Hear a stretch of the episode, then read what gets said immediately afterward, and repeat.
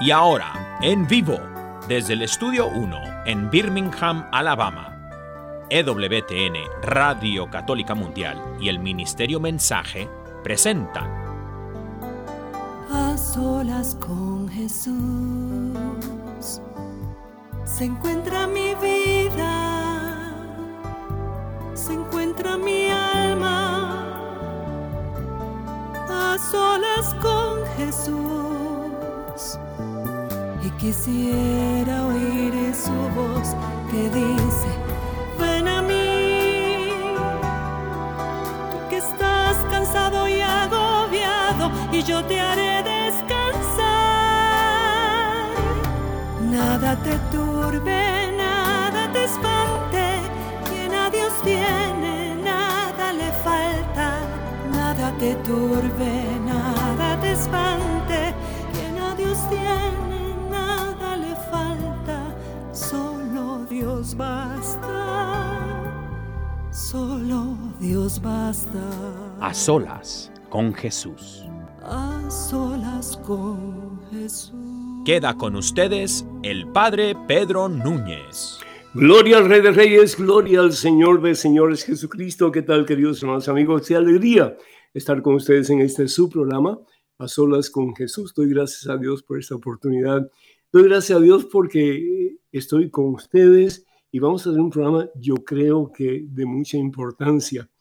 Sí les pido que usen discreción para sus hijos pequeños, eh, porque vamos a estar hablando sobre un tema que es un poco difícil de abordar en una situación, sobre todo cuando los pequeños están presentes. Así que tengan mucho cuidado.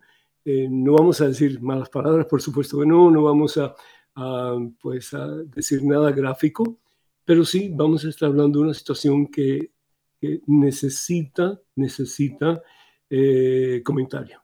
De eso vamos a estar hablando y el tema de hoy pues es eh, confusión, orientación sexual y pérdida de valores cristianos. La confusión que hay en el mundo de hoy, ¿sí? La orientación sexual y la pérdida de valores cristianos. De eso vamos a estar hablando. Tengo la grata presencia Lucía Elizondo, la pongo ella primero porque es mujer y todavía hay caballeros en el mundo, ¿verdad que sí? Así que bienvenida Lucía y también pues bienvenido Monseñor Willy Peña, que viene desde Puerto Rico y está presente en el estudio, eh, pues el estudio de, de, Radio Católica Mundial. Pero antes de conversar con ellos sobre este tema que es tan importante, y yo espero hermanos y hermanos que ustedes nos uh, llamen con sus preguntas, sus comentarios.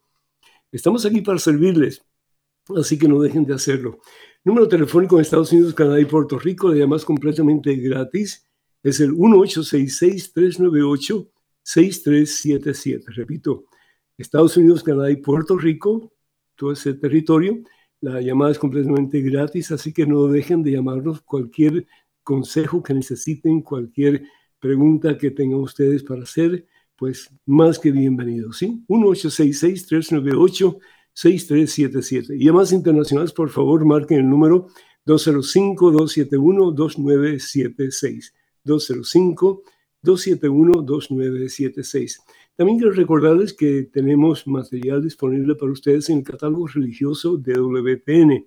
El libro Conozca más su fe católica, el libro 150 historias que cambiarán tu vida, el libro Cuántas iglesias fundó Jesús y el libro Promesas bíblicas para tiempos difíciles. Todo esto se puede adquirir yendo al catálogo religioso de WTN, número telefónico 205-795-5814. Repito, 205-795-5814.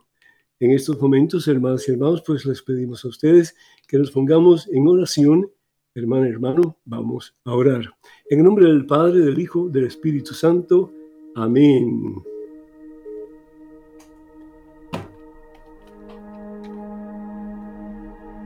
Alabado seas Padre Santo, gloria a ti mi Señor.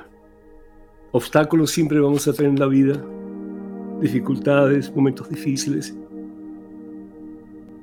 Pero qué hermoso saber, Señor, que en medio de las más terribles tempestades que podamos pasar, no estamos solos.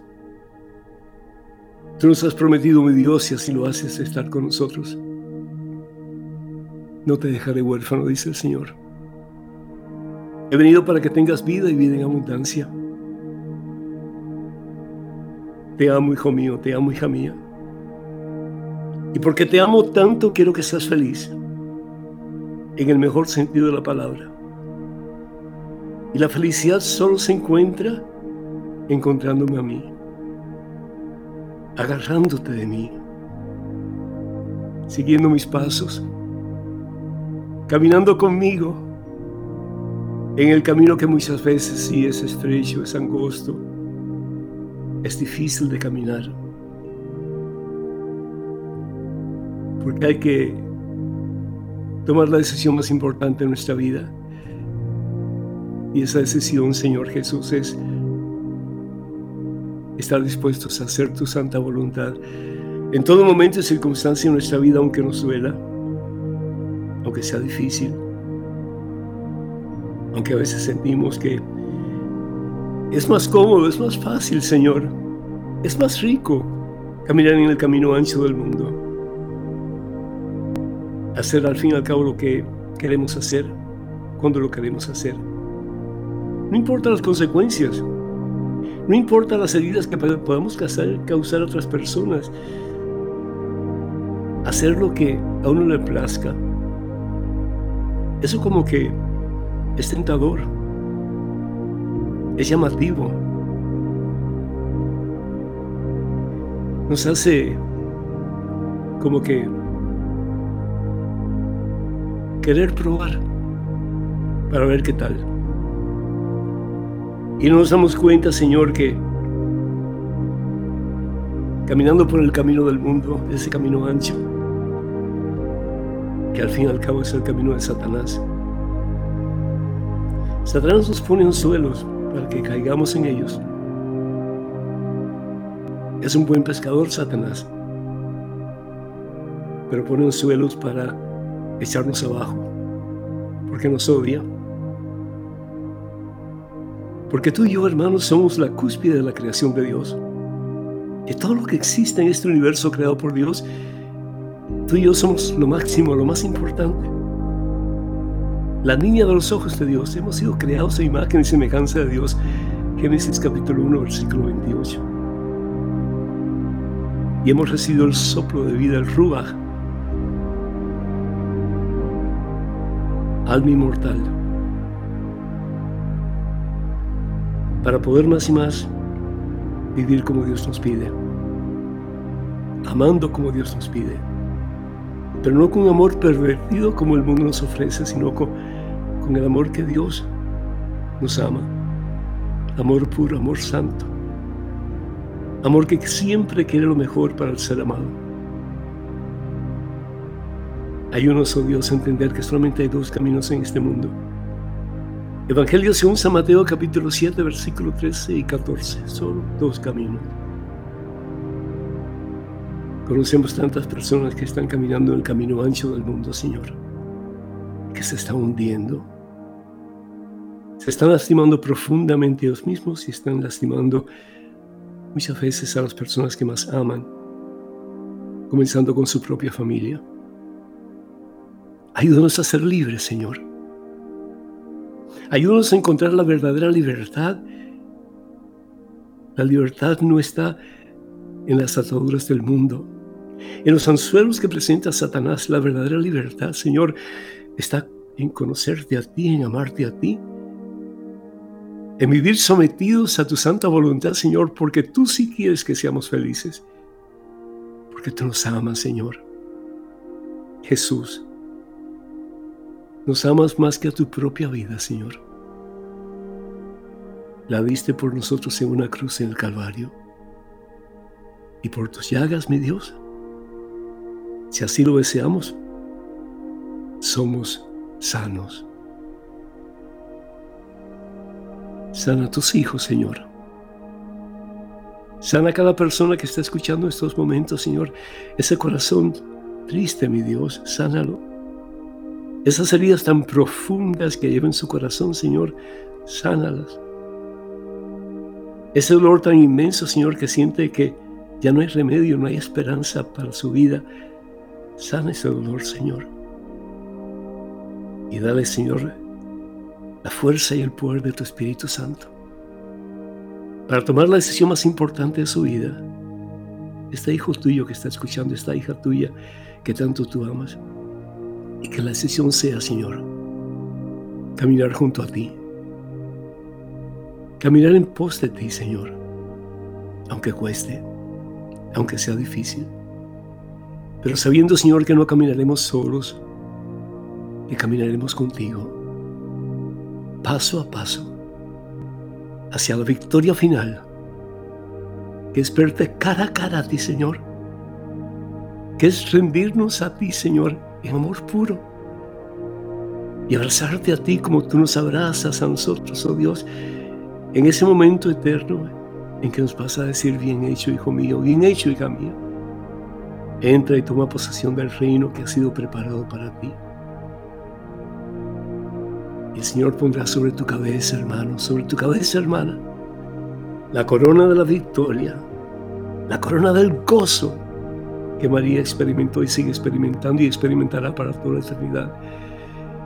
El gozo de sabernos amados a plenitud y de poder corresponder ese amor con todas las fuerzas que Dios nos dé. No pierdas la oportunidad, hermano. No pierdas la oportunidad, hermana, de caminar en el camino estrecho de Jesús. Es el único camino que da la vida la victoria y la misma gloria de Dios. A Cristo que vive gloria, honra y honor por los siglos de los siglos. Amén, Señor. Amén.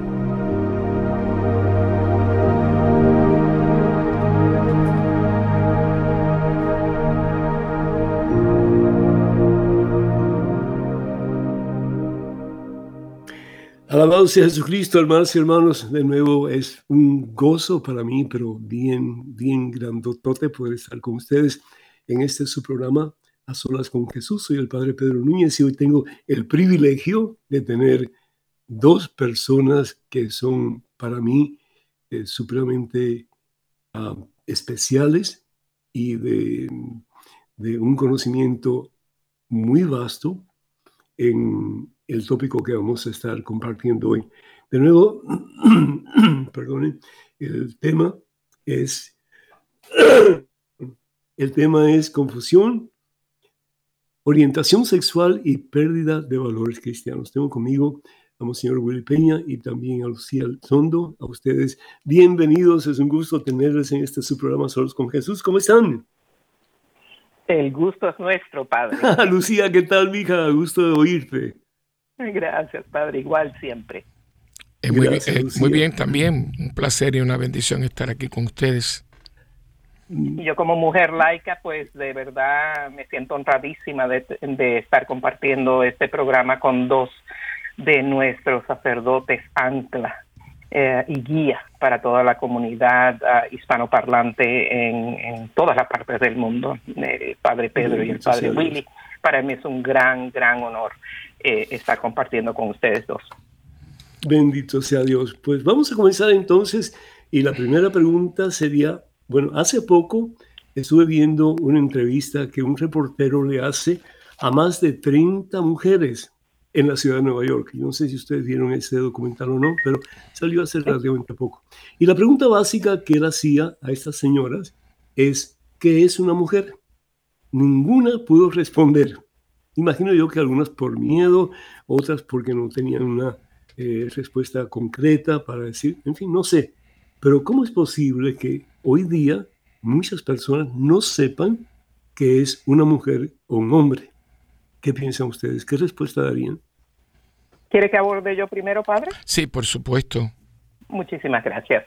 Eh, lo que está sucediendo es que hay una ideología que se llama ideología de género, que expone que la persona eh, puede decidir su, entre comillas, género, lo cual es diferenciado al sexo biológico eh, de una manera muy manipulada, eh, que la persona humana puede decidir cuál es su género en, una, en una decisión completamente divorciada a su realidad biológica, o sea, a la realidad de su cuerpo sexuado, o sea, no importa porque hay solo dos sexos, eso lo dice la Biblia desde el Génesis 1.26. Entonces, eh, y pues esto, esta ideología dice que la persona es la que en su mente, en como un sentir interior, el que define cuál es su género, que puede ser un hombre, una mujer, un niño o una niña, las dos cosas, ninguna de las dos, o cualquier gama o espectro entre medio de hombre y mujer, con todo lo, extraño que eso pueda sonar, que no es, eso es lo que está pasando. Entonces, eh, todas las personas que son de sexo no conforme, entonces, eh, que no sean eh, homosexuales, ya digamos gay, lesbianas o bisexuales, todos los demás supuestos géneros se consideran personas que se identifican como transexuales. Y definir una mujer, que su única definición posible, eh, la que ha existido por toda la eternidad de, la historia de, los hombres, es una mujer ah, o una una persona femenina adulta, o sea, una persona que nace mujer con, con su sistema reproductivo de mujer es una mujer. Pero el aceptar eso, entonces para ellos deniega la posibilidad de que un hombre puede identificarse como mujer. Y entonces... Pero ¿cómo puede ser posible eso, Lucía? Bueno, ah, porque, porque esta ideología, padre, lleva desde los años 60, desde el comienzo de la revolución sexual, como una hija de las teorías uh, posmodernas, nihilistas, ateístas, neomarxistas que surgieron de la revolución sexual, que las agarraron las feministas radicales que del feminismo radical como teoría crítica eh, nació entonces la teoría queer y de la teoría queer nace la ideología de género y eso se, está, se ha estado enseñando desde los 60. Primero se ha formado un grupo de educadores en las universidades principales, luego en todas las universidades. Ellos educaron, los educadores que están en nuestras escuelas, primero superiores, luego intermedias, luego elementales, y ya tenemos toda una camada de, profesores que han sido formados desde su inicio de sus estudios de que esa ideología es la realidad. Entonces, si yo pienso que soy un gato, soy un gato, ¿cierto? De acuerdo a, pues bajo, la teoría que, has presentado que ha seguido evolucionando y se, de pronto se espanta, pero se ha dado en el clavo, porque lo siguiente a transexual, o sea, yo puedo ser algo diferente a mi sexo biológico, lo siguiente que surgió fue transespecie, o sea, que de humano yo puedo identificarme como gato, como perro, y hay personas que se han insertado, pues, los, los bigotitos de gatico, las, las orejitas puntiagudas, los eh, otros ¿sí? Y, literalmente para estas personas que han copado nuestro sistema educacional y lastimosamente los que nos están escuchando, sus hijos, todos, créanlo usted o no, han estado expuestos en esto, particularmente se han estado educándose en el sistema público en los Estados Unidos, esto también pasa en otros países lamentablemente, creen esto. Solamente las personas que están haciendo escuela en el hogar o las escuelas católicas ortodoxas y fieles, que son pocas, que están enseñando lo contrario. Lucía, ¿en qué cabeza cabe que una persona diga yo soy gato porque me siento gato y por lo tanto te tienen que aceptar como gato? ¿Cómo es eso posible cuando la persona nada que ver con un gato? Eso, eso sucede, padre, cuando hay un adoctrinamiento, cuando una ideología termina siendo básicamente un culto yo diría es como una nueva religión del Estado. O sea, ya llevan tantos años metiéndole eso a la cabeza a, a nuestros jóvenes y que no pensar así y no respetar como una persona se autoidentifica y llamarlo por los pronombres que esa persona quiere, se considera una ofensa gigantesca y una ofensa a lo que se llama justicia social, porque esas ideologías han disfrazado la doctrina social de la iglesia con el disfraz de justicia social, que son estas ideologías disfrazadas de justicia social. Por eso han llegado hasta nuestros ambientes católicos. Sí. Eh, conoce, estoy seguro, el, el, autor Dostoyevsky ruso de los 1800. Él, él dijo una cosa tan interesante. Él dijo que un día las personas inteligentes tendrían que callarse la boca para no ofender a los imbéciles. Exactamente, y estamos viviendo eso, eh, y también el libro de Orwell eh, de 1984, que eh, tuvo esa premonición astuta literaria de lo que estamos viviendo ahora, y si estudiamos a fondo, que es lo que yo he dedicado los últimos 15 años de mi vida para estudiar a fondo estas, estas ideologías, cómo surgieron en la academia, o sea, desde las universidades hasta las escuelas, y luego cómo llegaron a, a ser parte de la cultura, parte de la sociedad y lamentablemente impulsadas por los gobiernos. ¿Quién, quién está detrás de todo eso? El lobby LGBTQTIA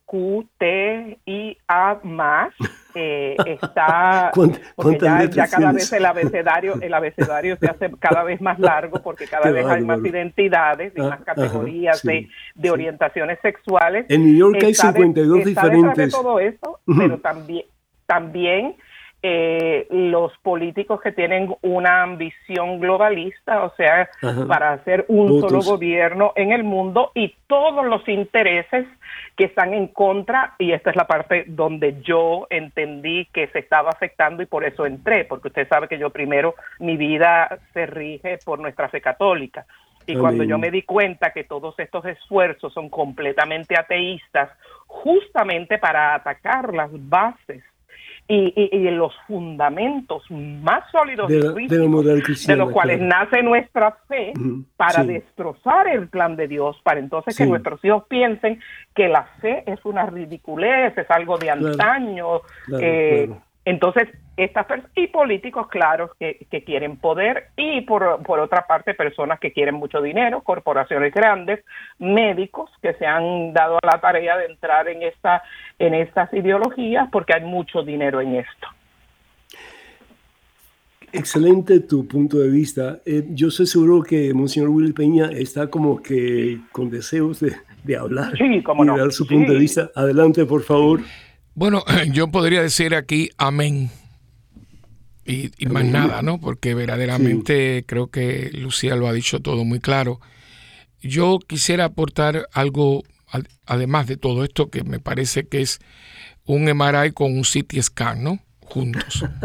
Eh, yo creo que detrás de todo, todo esto está el padre de la mentira, el manipulador mm. por excelencia. Y esta es una opinión que quizás va a chocar mucho, especialmente tú me conoces. Yo nunca he sido fundamentalista, ni apocalíptico, ni nada de eso. Pero, ni pesimista tampoco. Eh, ni pesimista, al contrario. Yo creo que yo siempre digo, yo estaré aquí el último para cerrar la puerta y apagar la luz, ¿no?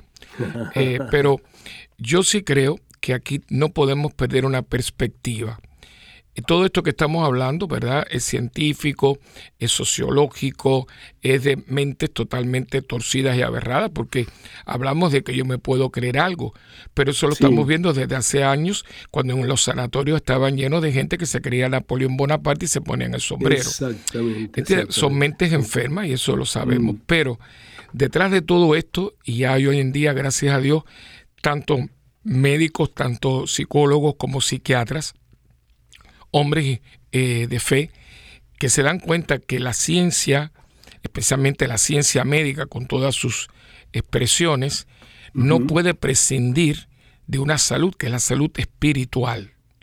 Tú acabas de, hacer una oración de sanación hermosísima y hoy en día ya comenzamos a, estudiar no solamente la psiquis, sino el alma. la separación entre el alma y la psiquis es un hilito pero sumamente tenue. Y hoy, por ejemplo, se está dando caso, yo tuve ahora en la parroquia cuando tuve vacaciones a un gran sacerdote mexicano, Fray Balo, exorcista comisionado por la Santa Sede, un hombre simpatiquísimo, hombre muy normal, pero hablando menos de la cantidad de, liberaciones y exorcismos. Y me acuerdo que antes de, transitar hacia la eternidad, nuestro muy querido y recordado Juan Pablo II, él comisionó, creo que fueron 50 o 70 eh, nuevos exorcistas, ¿no? Porque nos damos cuenta de que aquí hay una presencia del maligno y es parte de la situación de los últimos tiempos. ¿no? Lo que pasa es que, cuando uno habla de los últimos tiempos, ah, que se va a acabar el mundo. Yo, sí, yo no lo sé, no lo sabe nadie, solamente el Padre. Ahora, pero sí estamos en los últimos tiempos porque desde que Cristo ascendió y se sentó a la derecha del Padre, ya estamos en los últimos tiempos porque está para venir. Y ya al acortarse, porque hoy estamos más cerca que ayer. Eso es cuestión de tiempo. Y al irse acabando el tiempo este, el cronos, para entrar en el Kyrios, ¿no? Tan linda, eh, para entrar en el tiempo de Dios, pues estamos en el tiempo del crono, el tiempo del tiempo, del reloj, de la cibernética, de todo. Nos vamos dando cuenta de que se está ya madurando en la siembra del mundo el trigo y la cizaña. Se va viendo, claro, ¿no? Y estamos viendo que es una lucha, literalmente, entre la tiniebla y la luz. Y está la carta a los Efesios, cuando Pablo mm, le dice, no estamos luchando contra gente de carne y hueso, sino con malignas fuerzas oscuras que tienen dominio, gobierno y autoridad. Lo define muy bien. Gobierno, autoridad y mando sobre el mundo, ¿no? Entonces, aquí estamos viendo primeramente, pobrecito, los tontos útiles, un término que es muy eh, del marxismo, ¿no?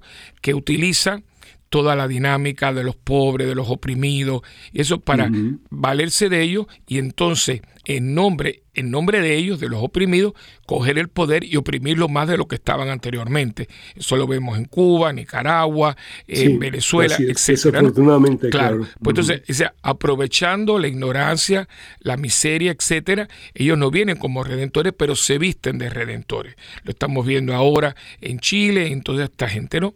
Eh, que la gente pobrecita dice, bueno, no tengo nada que perder, dándose cuenta de que el remedio es más malo que la enfermedad. Eso por un lado. Por el otro lado están, lo dijo Lucía, un grupo de gente que ama tanto el poder que literalmente le ha vendido su alma al diablo. Eso no lo puede.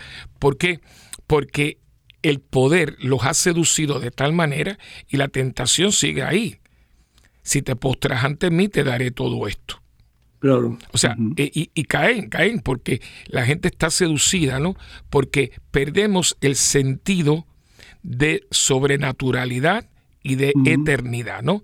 El, aquí, claro, entonces, ¿qué pasa? Que una vez persona que se define, y aquí están en puestos muy importantes, esto, esta revolución sexual que viene de los 60, digo yo, tenía que ser un 6, ¿no?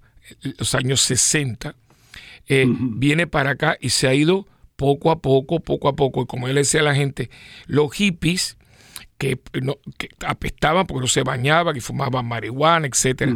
Pero los hippies no eran imbéciles. Los hippies eran niños y niñas de familias muy adineradas, de grandes universidades, especialmente de California, que vivían una vida, pero siguieron y sacaron sus doctorados y sus grandes maestrías de grandes universidades. Y llegó el momento que entonces graduados y, y los demás se recortaron, se bañaron, etcétera, pero se quedaron de catedráticos que es lo que decía Lucía, y han ido envenenando. Esto ha sido una labor muy eh, acertada, muy eh, planificada, y el Señor nos previnió contra ellos cuando dijo, los hijos de las tinieblas son más astutos que los hijos de la luz.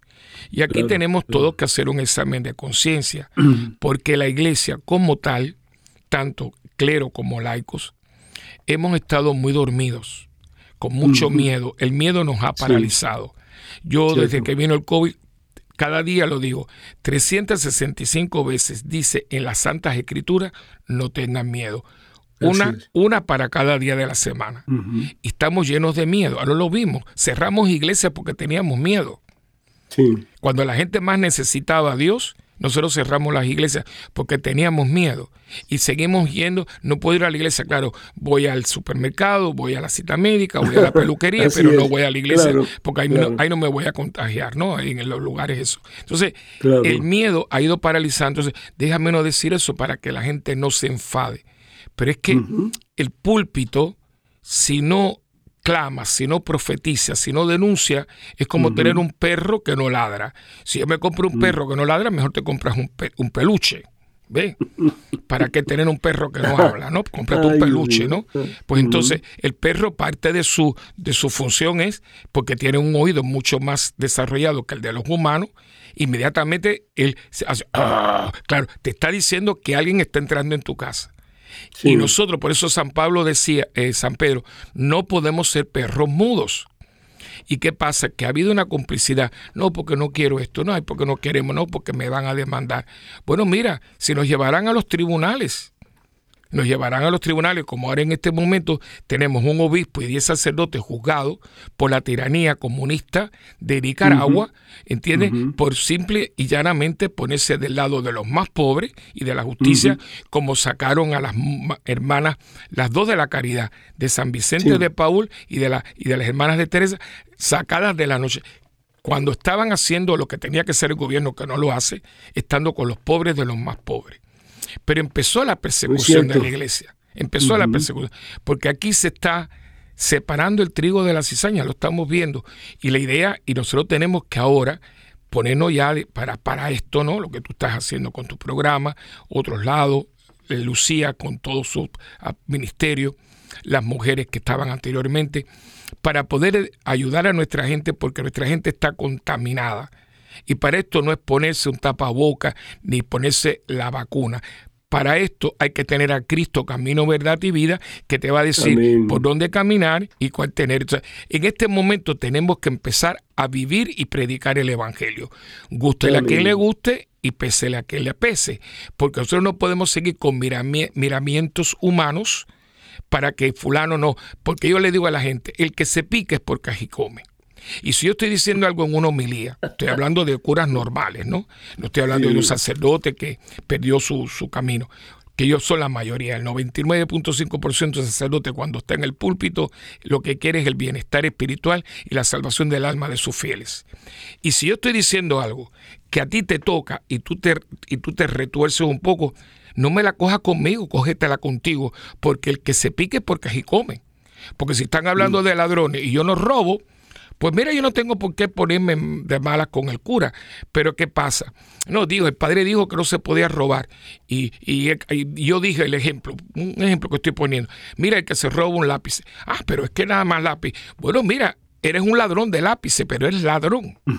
¿Me entiendes? O sea, que le pasa es que ah, me da pena, me da miedo. Bueno, mira, más pena y miedo tienes que tener que Salma se condene. Es como aquella muchacha que cuando vino, y esto un poco de risa, pero me tocó, ella viene porque venía manipulándome un poco porque su mamá la estaba, eh, la estaba confrontando, porque tenía un novio y que, casarse, que no sé cuánto. Entonces la mamá decía, mira hija, ese, muchacho no sirve, mira. Y entonces ella viene y me empieza, no, porque mi mamá esto y que mi mamá. Entonces me empieza a, no padre, porque usted sí es muy bueno y usted me va a comprender. O sea, pasándome la mano porque me quería pasar gato por liebre, ¿no? Entonces le digo, pero ven acá, ¿cuál es el problema de tu mamá con ese muchacho? me dice, es que lo que pasa, padre, que todos tenemos defectos. Digo, claro que sí. Y me dice, inclusive me dijo, usted tiene defectos. Digo, y los que tú no sabes. ¿Me entiendes? Ahora digo, pero ¿cuál es el defecto de él? Es que él fuma marihuana. Digo, o sea, que es marihuanero. Dice, ay, no lo diga así. Digo, bueno, mi vida, el que estudia medicina es médico, el que estudia ingeniería es ingeniero, el que fuma marihuana es marihuanero. Pero entonces todo hoy es disfrazado. O sea, yo tengo 20 mujeres por ahí, ya yo no soy un sinvergüenza, yo soy un playboy.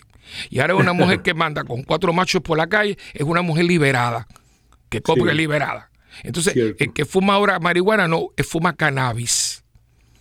y todo es así, todo es. Entonces, ¿qué pasa? ¿Dónde están los profetas? Porque el profeta, y es una misión de iglesia y una misión nuestra como bautizados, tenemos que anunciar y denunciar todo lo que afecta a mi feligreses, a mi gente, a mis pueblos, en su camino hacia Dios, hacia Dios y su vivencia de Cristo que tienes dentro, yo tengo que decirte, estás mal. Lo que tienen que mm. hacer los papás y no, y no, esperar que tengan 15 años.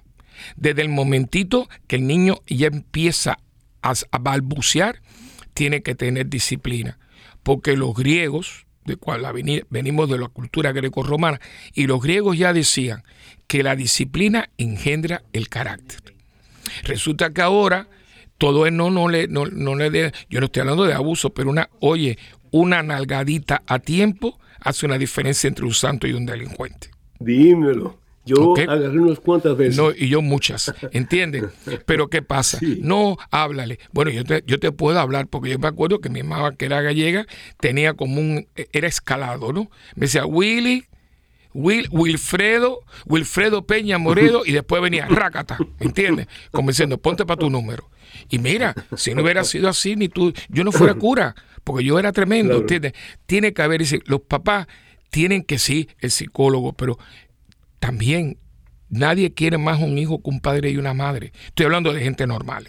Entonces, eh, hace falta una disciplina de lunes a viernes, que acostarse a tal hora, hay que hacer la tarea, hay que recoger el cuarto. Un niño que no recoge un cuarto es un niño desordenado. Y un cuarto desordenado es fruto de una vida desordenada. Y ahora es el cuarto y mañana es la, es la tarea y mañana son los estudios, mañana son tus relaciones interpersonales y pasado mañana va a ser su relación con Dios. Esa gente que juega follones con Dios y mañana no quiere saber nada con Dios. Porque todo esto es una disciplina interior que Dios te va inculcando. Dios es un Dios de orden, no de desorden. Entonces, ¿qué pasa? ¿A quién le conviene esta confusión? ¿A quién le conviene este maremoto que tenemos? ¿A quién le conviene? Ah, claro, mm. que es el padre del caos. El padre del caos, del desorden. Y nosotros desafortunadamente pues le hacemos el juego. Ah, exactamente. Entonces, ¿a mm. quién le toca? Mira, le toca al laico ministrando, una Lucía, personas que hoy son eh, laicos preparados, ministros laicos. Nos toca a nosotros como sacerdotes, le toca a nuestros obispos. Porque esa mitra que está puesta en la cabeza es porque es maestro. Por eso los obispos tienen una cátedra, una catedral, para que de ahí le enseñes a tus hijos espirituales la doctrina. Y tienen que ver todos ellos de dónde vienen. de los doce, de los doce, solamente Juan murió de muerte natural. Uno se suicidó y los otros diez murieron mártires. Y como le dice Cristo a Pedro después que lo reafirma, mira Pedro, Satanás me ha pedido, pero yo no lo he dejado para que te trille. O sea, se lo dijo, van a, porque es una guerra espiritual. Y no es para meter miedo a nadie, pero es que está puesto en la misma misión de Pedro. Y las puertas del infierno no van a prevalecer, pero van a tratar. Van a tratar. O sea, no, cuidado, cuidado que no crea, que no, que no puedan es una cosa, pero que van a tratar sí. Entonces, ¿qué pasa? Hay mucha gente, oye, mira, Pedro, ha aumentado la brujería, la santería, de una cosa, yo te digo, porque yo lo veo en Puerto Rico, y Puerto Rico ha, aumentado porque el, Cuba, además de, de haber contaminado a toda América Latina con 62 años de violencia y de marxismo, leninismo, que la gente se olvida que el Papa Pío XI, en su encíclica Redentor Hominis, dijo el comunismo es intrínsecamente perverso, y intrínseco viene de entraña y perverso viene después de malo. Cuba se ha dedicado a esparcir este cáncer perverso por toda América Latina y te puedo decir ya todos los nombres de los países que han caído, el último fue Colombia. Ahora mm. bien, pero no solamente Cuba lleva, sino que lo único, entre comillas, espiritual es la brujería y la santería. Claro, cuando se, se, se, trata de, de eliminar la verdadera fe, la fe cristiana, pues entonces entran todo este tipo de... Claro, y son estos fetiches... Que nada que ver con el cristianismo ni con, con nada, simplemente es el satisfacer mi propio ego. No, y, sobre todo, y, sobre todo, Pedro, la esclavitud espiritual a que esta gente se somete. a mí nunca se me olvida en Puerto Rico, me vino a ver una... me acuerdo que era un hombre mulato, un mulatón, un boxeador. Y ese hombre quería, pobrecito, eh, tenía, porque ya estaba cansado de, la extorsión que tenía de su madrina. Acuérdate que mm. son madrinas y babalaos, ¿no? Y le venía. Entonces aquel hombre quería, y ver aquel mulatón grande, temblando de miedo, llorando, porque él quería entregarme los collares, pero la, la, madrina le había dicho que como él hiciera eso, le iba a pasar esto y esto. Y vieron un hombre temblando, los esclaviza de tal manera para que le saquen el morivivir. Entonces tú ves cómo se van aniquilando, porque son todas cosas totalmente demoníacas. Claro. Pues al principio la idea es de que esta religión falsa, eh, o, pues sí, una, una, religión que nada que ver con, con el cristianismo, pues nos dé cosas, ¿verdad? Eh, claro, y, que te haga, la, alargue la vida, y que te busque la novia que tú quieres. Exactamente, exactamente. Sin embargo, eso es lo que esclaviza. Un momentito para, para Lucía, que ha estado muy calladita, y gracias, Lucía, por, tu paciencia. padre, muy interesante. Tanto tú como el padre Willy, excelente, ¿sí? Eh, rapidito, sí, porque queremos ir una pausa.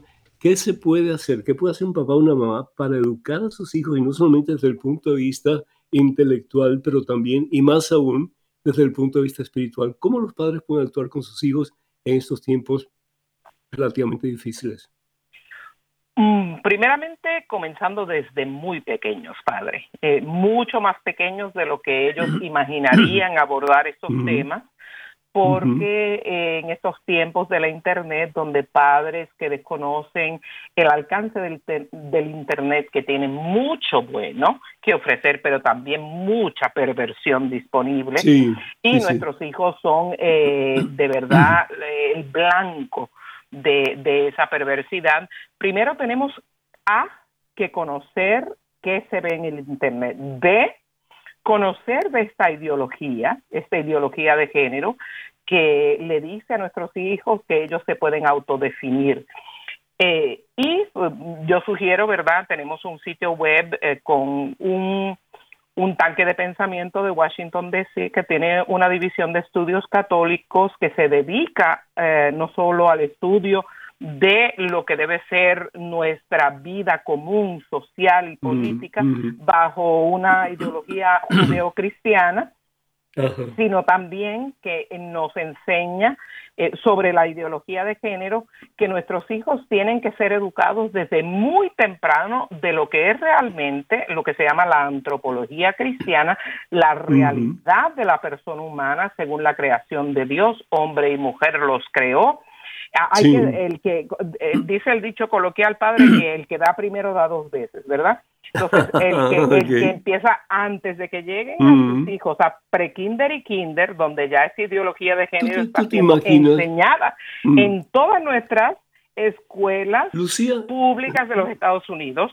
¿Tú te imaginas, Lucía, que, que, que, se está tratando de introducir en las escuelas de, de niños prácticamente, de infantiles, la idea de tener eh, textos para enseñarle a ellos cómo un hombre y un hombre tienen relaciones, relaciones matrimoniales o relaciones íntimas y mujer y mujer. Voy más allá, Padre Pedro. Eso me, mata porque yo digo, ¿cómo es posible que a, a, esa edad se le quiera adoctrinar a estas criaturas para que vivan una vida completamente inmoral? No tiene sentido. Pero tengo que añadir una triste noticia, padre. No es que se está intentando introducir, es que ya, se, se, introdujo en todos los sistemas de educación pública.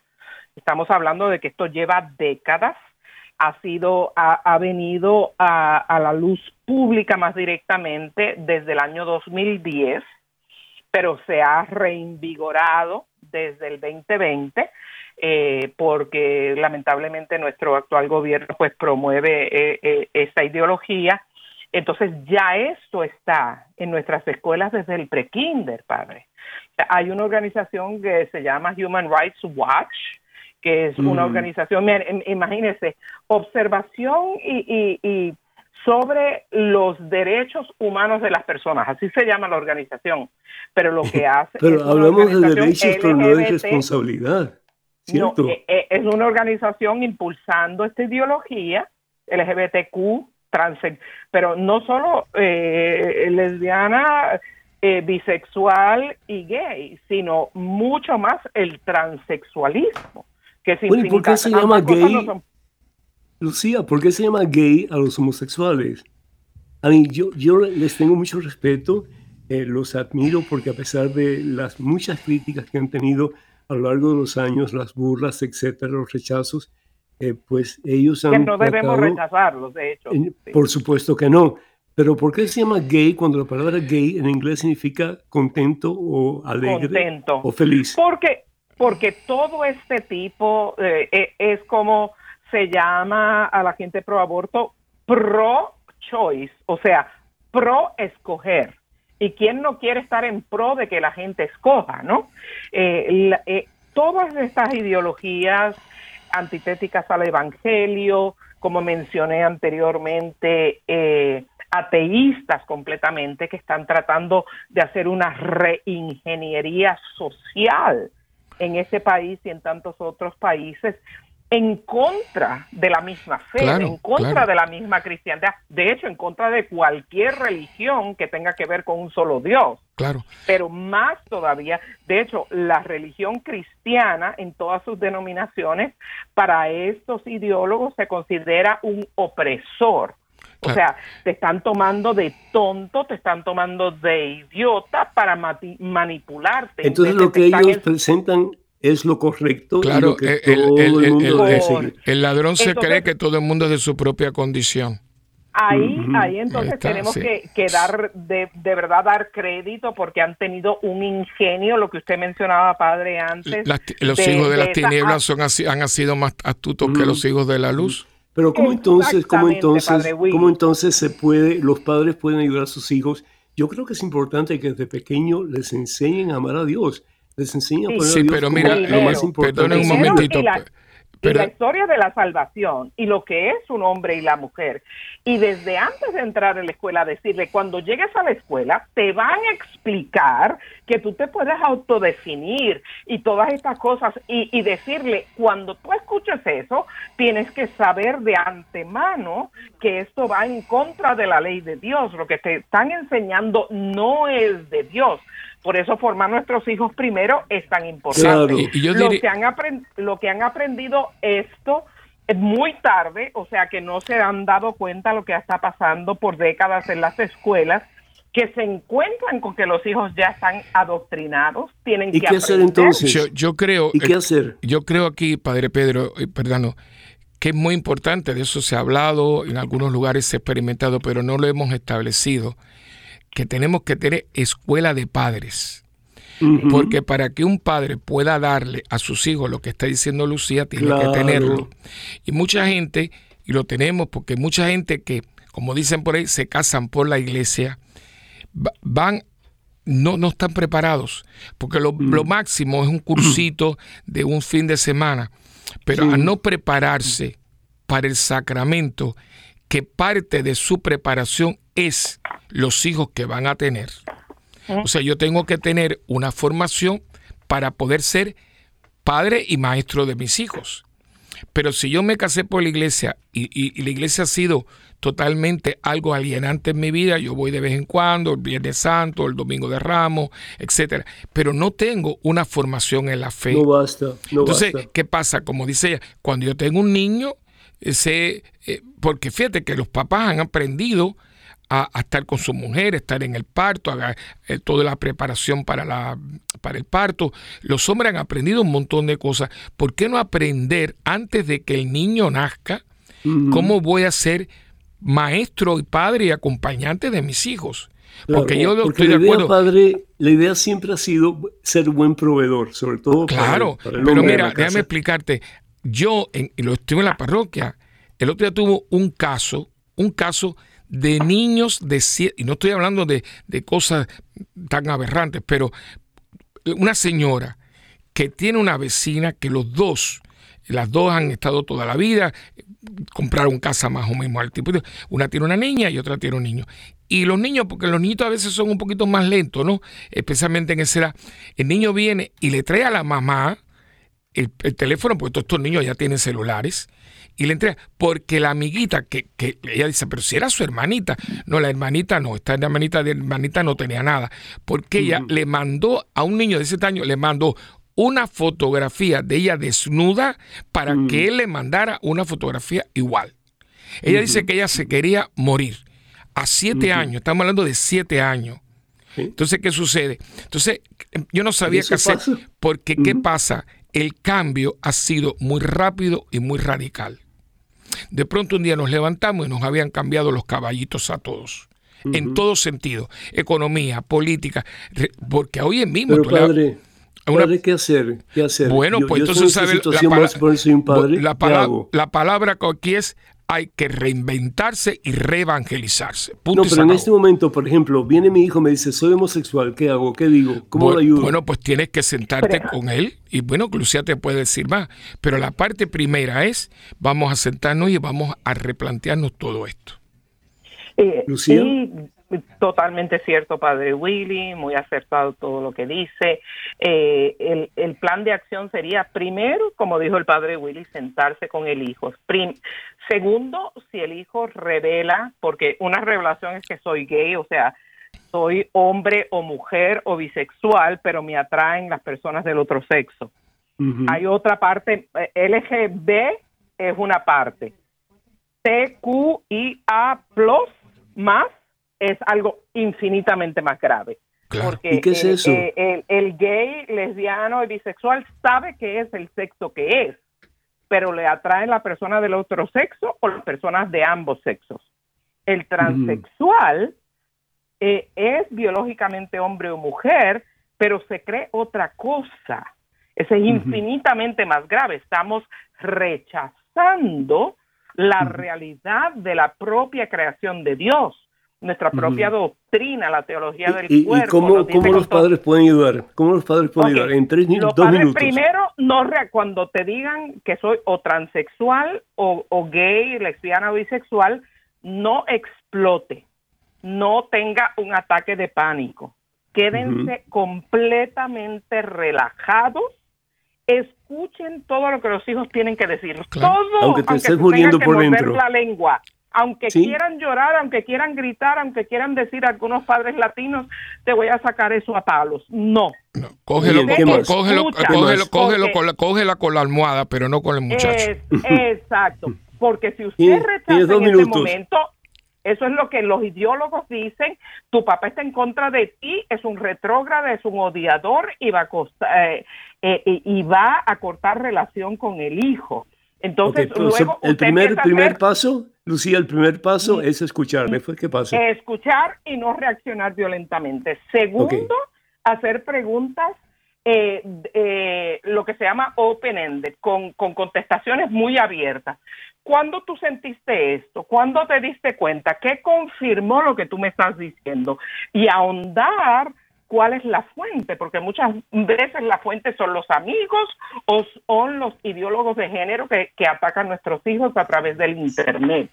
Ya. Y, después... y después usted le dice, no importa lo que tú me estás diciendo, yo voy a caminar contigo. Este acompañamiento, acompañamiento. te voy a acompañar y te amo, y te amo, y voy a estar contigo, ande o no ande, por todo cómo, este caminar. ¿Cómo acompañar? ¿Qué significa eso? Bueno, lo que está diciendo Pedro, lo que está diciendo ya, en el proceso, que cada proceso es único, no hay dos personas iguales, usted va a estar ahí, aunque yo no lo apruebe, pero tú, estás, tú puedes contar conmigo. Y yo voy a... Y si Así es. Y, si el hijo... entonces guía, guía al hijo Pero esperen un momentito. Un momentito. ¿Y si el hijo eh, eh, comienza a tener relaciones sexuales eh, con el mismo sexo, el papá sigue acompañando? Bueno, es que tú tienes que estar ahí porque aunque tenga su amigo, su compañero, como le dé la gana de decirle, tú tienes que ayudarlo a él porque él está en un proceso que por encima de todo...